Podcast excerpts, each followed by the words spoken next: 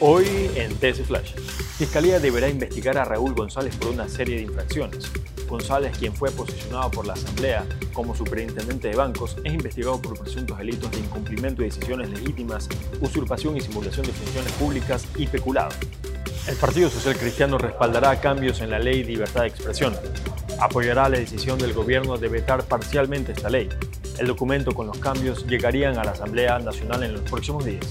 Independiente del Valle se enfrentará al Nacional esta noche. El duelo entre los Rayados del Valle y el cuadro de los Puros Criollos se disputará esta noche en el Estadio Banco de Guayaquil, ubicado en Chillo Gijón, en la ciudad de Quito, a las 18 horas. Para más información visite tctelevisión.com o nuestras redes sociales arroba tctelevisión. Soy Fabricio Pareja y esto fue TC Flash. TC Podcast, entretenimiento e información, un producto original de TC Televisión.